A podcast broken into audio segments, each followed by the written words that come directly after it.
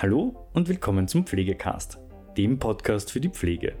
Auch diese Woche mit einer Folge Talk im Schloss aus dem Austria Trend Hotel Schloss Wilhelminenberg. Heute ist Roman Breuer bei uns im Interview. Er ist in der Pflegedirektion am AKH Wien in der Pflegekompetenzentwicklung tätig. Was ist Pflegekompetenzentwicklung überhaupt? Was hat es mit der Regenbogengruppe auf sich und was braucht die Pflege in Zukunft? Antworten auf diese und noch mehr spannende Fragen jetzt. Viel Spaß mit der heutigen Folge.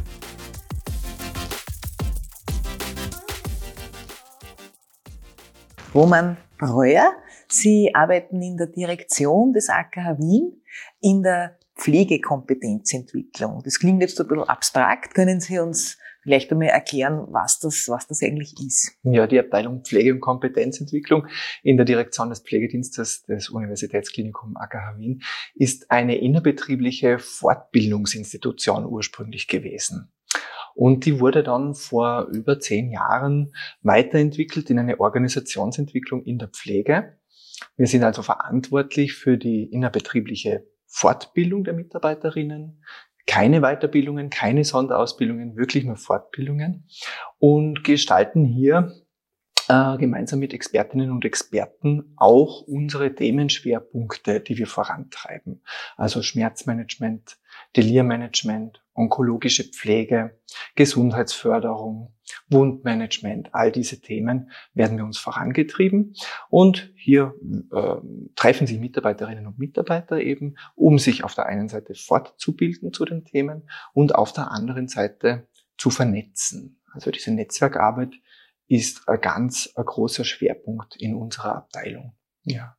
Ich selber äh, bin ja Lehrer für Gesundheits- und Krankenpflege und in dieser Abteilung verantwortlich für den Themenschwerpunkt äh, beeinträchtigte kognitive Kompetenz, so nennen wir das. Also Delir- und Demenzmanagement in erster Linie wird derzeit verfolgt.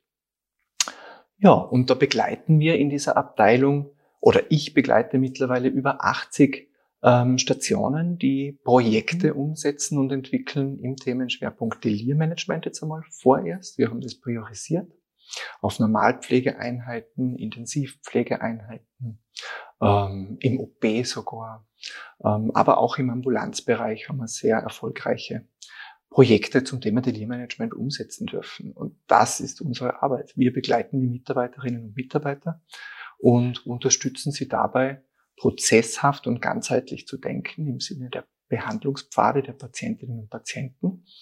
Ja, und versuchen so ähm, für eben die Patientinnen und Patienten das Beste rauszuholen aus der gegenwärtigen Pflege und begleiten die Stationen dabei, dass sie die Praxis so verändern können, dass es gut ins bestehende Setting passt. Weil nicht alles, was man an Wissen hereinholt, ist immer gleich passend natürlich für die jeweilige Abteilung. Ja, und das macht einfach den Job irrsinnig spannend und sehr vielseitig. Das wollte ich, wollte in dem Moment sagen, dass das spannend klingt mhm. und vielseitig und so, Sie sagen es auch, so, auch schon selber. Ähm, das heißt, es gibt einfach bestimmte Schwerpunkte, die man sich setzt, wo man sagt, das wird in der Pflegepraxis gebraucht an Kompetenzen und das schaut man dann, dass nicht nur diese Kompetenz quasi vermittelt wird, sondern dass das richtig ins Setting eingepasst wird und das unter Begleitung. Ja, genau, genau. Über Projekte, über Projektarbeit ja. machen wir das. Also ja. die Organisationseinheit entschließt sich für ein Projekt. Wir haben dafür mhm. also Maß, also vorgefertigte Projektaufträge, wo man, die man auf der Station adaptieren kann, so dass es halt wirklich passt, mhm. weil einer für das ganze AKH, das wäre nicht, mhm. nicht ideal bei so mhm. vielen speziell, speziellen Einrichtungen. Und ähm, genau, die Stationen arbeiten dann diese Projektschritte ab. Es gibt auf jeder Abteilung eine Beauftragte oder einen Beauftragte, äh, einen Beauftragten. Ähm, die sind sozusagen die Projektpaten die begleiten das Projekt fachlich. So gelingt es uns, im gegenwärtigen Rechtsrahmen Mitarbeiterinnen und Mitarbeiter in der Ent Expertisenentwicklung zu unterstützen, soweit wir halt können. Ähm, und auf der anderen Seite haben wir für alle anderen Mitarbeiterinnen und Mitarbeiter auf den Stationen Kurzschulungen im Angebot, wo wir anstreben, dass eine sehr hohe Durchschulungsrate ähm, ist das Ziel eben. Also sprich, dass wirklich eine hohe Awareness fürs Thema da ist, dass die grundlegenden Handlungsschritte ähm, bekannt sind und gelebt werden können und eben die Beauftragte sich immer weiterentwickelt und weiterentwickelt und hoffentlich eines Tages eine ANP wird zum Beispiel. Mhm. Und ich habe gehört, dass es auch etwas ganz Tolles gibt, das ebenfalls in Ihrer Abteilung einen, einen guten Boden hat und das hat mit einem Regenbogen, mit einem Regenbogen zu tun. Mhm. Regenbogenpflege oder? Na, ähm, Regenbogengruppe, also das ja. AKH Wien und die MedUni Wien haben gemeinsam eine Regenbogengruppe ähm, aufgestellt, also äh, organisiert. Ursprünglich ist sie aus der, von der MedUni Wien gekommen im Rahmen des Diversitäts- und Gender Mainstreamings dort. Ähm, ja, da vernetzen sich LGBTIQ Plus äh, Community-Mitglieder drinnen.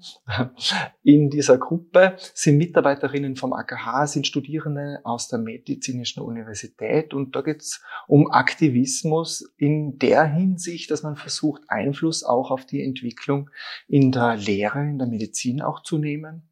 Und wir wollen Einfluss nehmen auch auf die Patientinnenversorgung, sprich hinweisen auf besonders sensible Bereiche, wo es darum geht, ja, auch für Menschenrechte wirklich noch einzustehen und zu kämpfen. Also wenn man zum Beispiel an intergeschlechtliche Kinder denkt, da ist in der Medizingeschichte sehr viel Leid diesen Menschen ähm, angetan worden. Also man hat viel zu früh Geschlechtsangleichungen gemacht und so. Und da geht es eben darum, dass wir dafür einstehen, hier etwas zu verändern und auch die Sprache im Rahmen des Lehrplanes und im Rahmen ähm, der Unterrichte auf der MedUni zu verändern. Gemeinsames Ziel sind auch Mitarbeiterfortbildungen für alle Metiers. Die sind eigentlich so gut wie fertig konzipiert. Also im Moment ist da eher die Pandemie ein bisschen ein Hemmschuh, dass wir endlich ins Gehen kommen. Und wir haben äh, Patientinnenfolder, äh, an dem arbeiten wir auch gerade, eine Information aber für alle Patientinnen, die zu uns kommen, damit sie wissen, wir sind aware, wir haben, sind offen für alle Menschen auf dieser Welt, die zu uns ins Haus kommen und wir bemühen uns, das Beste rauszuholen, dass man uns dann, dass man sich eben vertrauensvoll an uns wenden kann, ja. Und das ist wichtig natürlich. Da reicht es nicht an die Pflege alleine, diese Haltung hat, da müssen schon alle Professionen. Interdisziplinär. Genau. Mhm. Und das ist sicherlich ein Thema, das jetzt, sagen wir mal vorsichtig, nicht gerade überrepräsentiert war bisher. Na, na überhaupt ja. nicht überrepräsentiert. Na. Es ist, ja, in, in äh, in dem universitären Setting, wo wir arbeiten im AKH mhm. Wien, das ist doch ein sehr traditionelles Haus, auch von der, von der Medizinschule her. Also da gibt's schon noch einiges ähm, an Öffnung zu erarbeiten, aber man muss wirklich sagen, man hat da großartige Möglichkeiten im Moment. Also es wird in Onboarding neuer Mitarbeiter und Mitarbeiterinnen schon geschaut, dass alle mal wissen, dass es Gender Mainstreaming Abteilungen gibt, wissen, was macht man für Familien in verschiedenen Kontexten für Mitarbeiterinnen und Mitarbeiter und eben, dass es die Regenbogengruppe gibt und dass man sehr dahinter ist, dass man da auch teilnehmen kann, partizipieren kann. Ja, also das ist wirklich sehr schön mitzuerleben. Jetzt sind Sie Pflegeperson. Sie sind mhm. Lehrer für Gesundheits- und Krankenpflege, haben ein Studium noch absolviert, sind jetzt in der Direktion beschäftigt. Was hat Sie eigentlich in den Pflegeberuf hineingeführt? Ja, das war eine sehr lustige Geschichte. Also ich bin 1997 nach Wien gezogen und damals war mein, mein, mein Wunsch eigentlich eher, dass ich sowas mache. Bildtechnik und Kamera, ein kreativer Job, das wäre so mein Ziel gewesen. Deshalb habe ich begonnen mit Soziologie und Theaterwissenschaft das zu studieren. Und ich habe relativ schnell gemerkt im ersten Studienjahr, es fällt mir der Biss. Und in der Diskussion mit meinen Eltern ähm, habe ich dann einfach beschlossen, die halten das nicht mehr aus. Okay, ich mache jetzt mal Zivildienst, um die Situation zu deeskalieren. Das Bundesheer war nie ein Thema für mich. Und dann kriege ich bei der Zuteilung vom Innenministerium einen Schrieb. Ja, Sie werden zugeteilt in die äh, Generaldirektion Schubertring 1. Haben wir gedacht, ah, ah, was mache ich denn in der Generaldirektion vom Krankenanstaltenverbund? Mistkübel ausleeren. Also sehr naiv war ich dann noch, bis dann eben die Zuteilung kam und ich bin im Pflegeheim Baumgarten und zugeteilt worden als Zivildiener und habe dort einfach erlebt, wie Pflegende, wie das Team in der Pflege gemeinsam arbeitet in einem damals noch, das Haus war ja noch mit großen Patientenzimmern. Also die Situation war nicht ideal.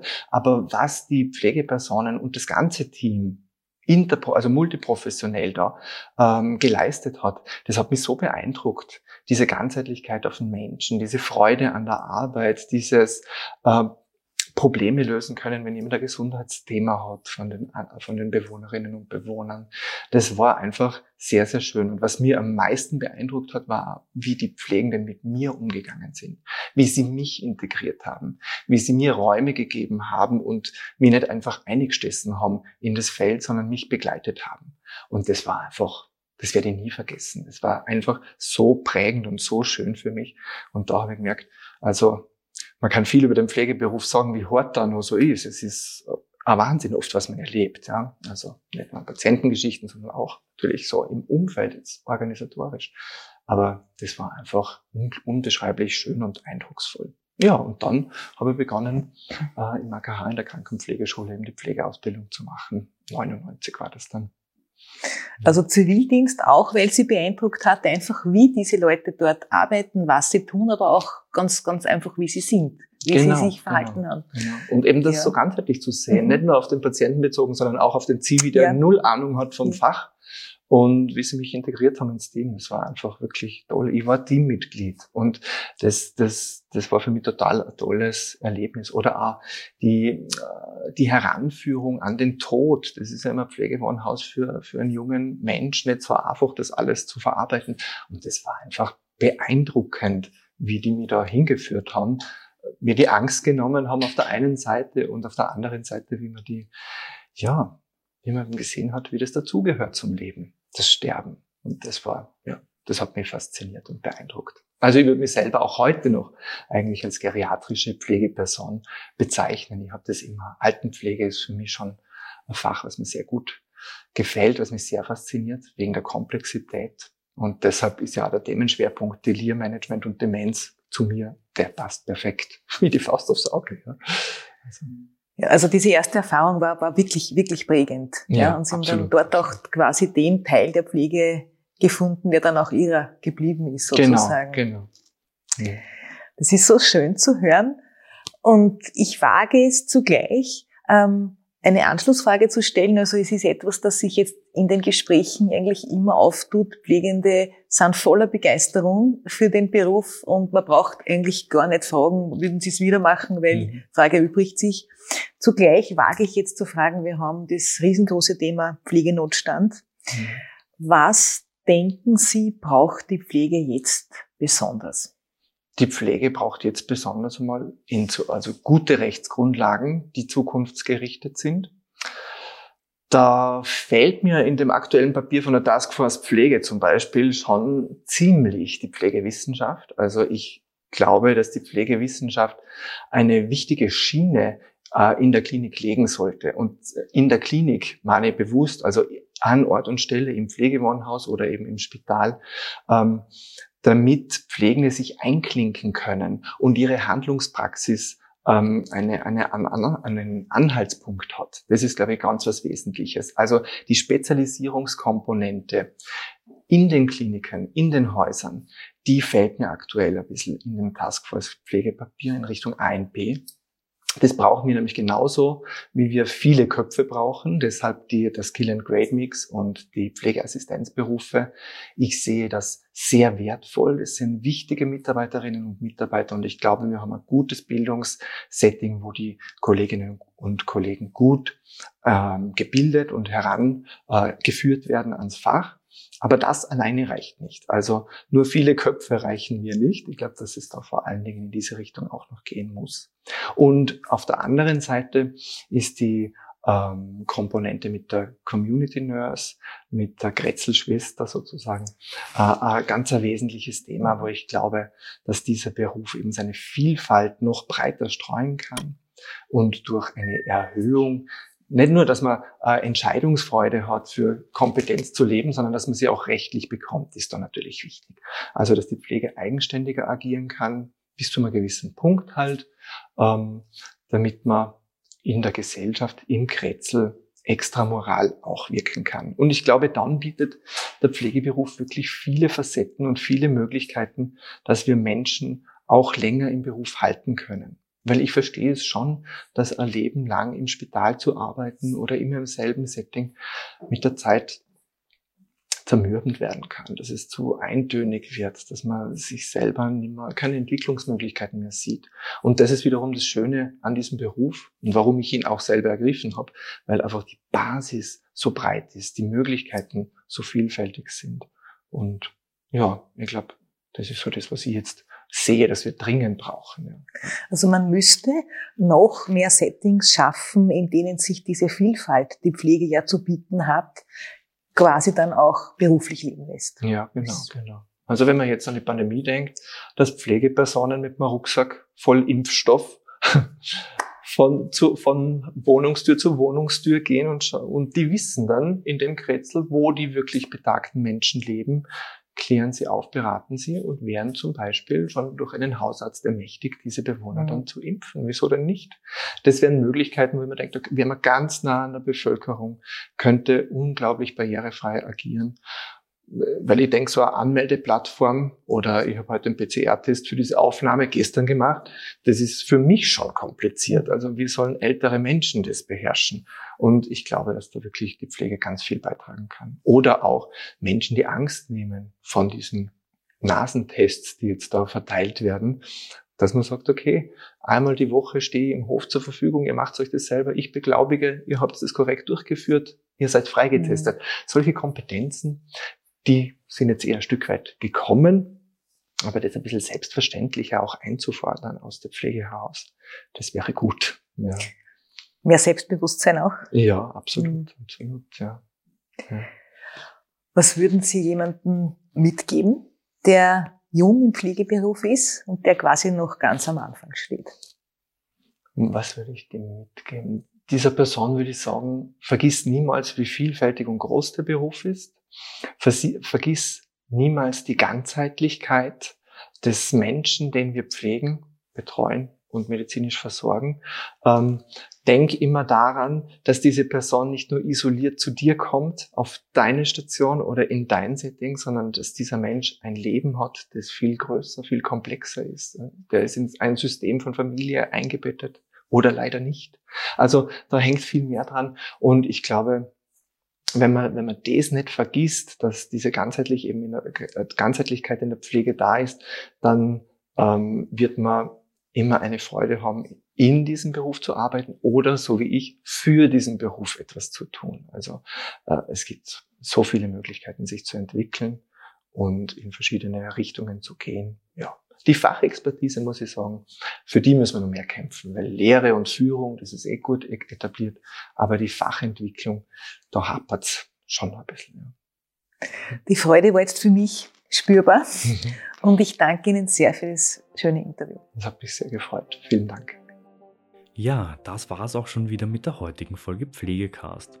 Wenn Ihnen diese Folge gefallen hat, freuen wir uns, wenn Sie unseren Podcast abonnieren. Weitere Informationen zum Thema Pflege und allem, was dazugehört, finden Sie auf unserer Webseite www.pflegenetz.at oder unserem YouTube-Kanal Pflegenetz und unseren Social-Media-Kanälen. Alle Links zur aktuellen Folge sowie unseren Webseiten finden Sie in der Beschreibung. Bis zum nächsten Mal.